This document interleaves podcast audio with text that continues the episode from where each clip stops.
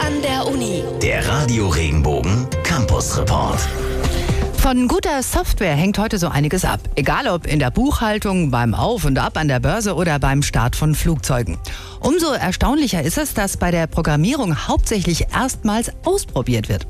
Und dann mal schauen, was rauskommt.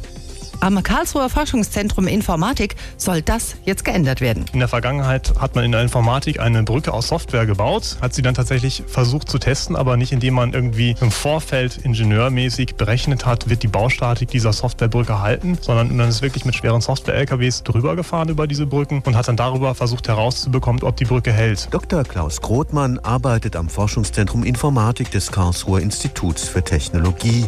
Qualitätssicherung bei Software ist sein Aufgabe. Aufgabengebiet. Damit Qualität in Zukunft nicht mehr vom Zufall abhängt, haben er und sein Team Palladio geschaffen. Eine Software, die Qualitätsmängel von Programmen schon voraussagen kann, bevor auch nur eine einzige Zeile Programmcode geschrieben wurde. Wir nutzen eine Software, um in dieser Software andere Software zu beschreiben. Diese Modelle sind dann in der Lage zu erfassen, welche Bausteine sind in dieser Software vorhanden, wie sind die miteinander verdrahtet, wie verhalten sich diese Softwarebausteine, wenn man sie belastet. Wir machen Aussagen, wie viele Benutzer können gleichzeitig von einem Softwaresystem unterstützt werden oder auch die Fragestellung, wie wahrscheinlich ist es, dass ich einen funktionsfähigen Dienst wirklich antreffe, wenn ich auf den Dienst zugreife. Qualitativ hochwertige Software ist dabei nicht nur schnell, sie muss auch nachhaltig sein. Wir kennen das alle. Die Rechner, die heute aktuell sind, werden in drei Jahren schon komplett veraltet veraltet sein. Da muss die Software über diesen Zeitraum hinweg auch beständig mitwachsen. Das ist mit Nachhaltigkeit gemeint, auch in zehn Jahren noch mit moderaten Kosten Software an die sich verändernden Anforderungen anzupassen.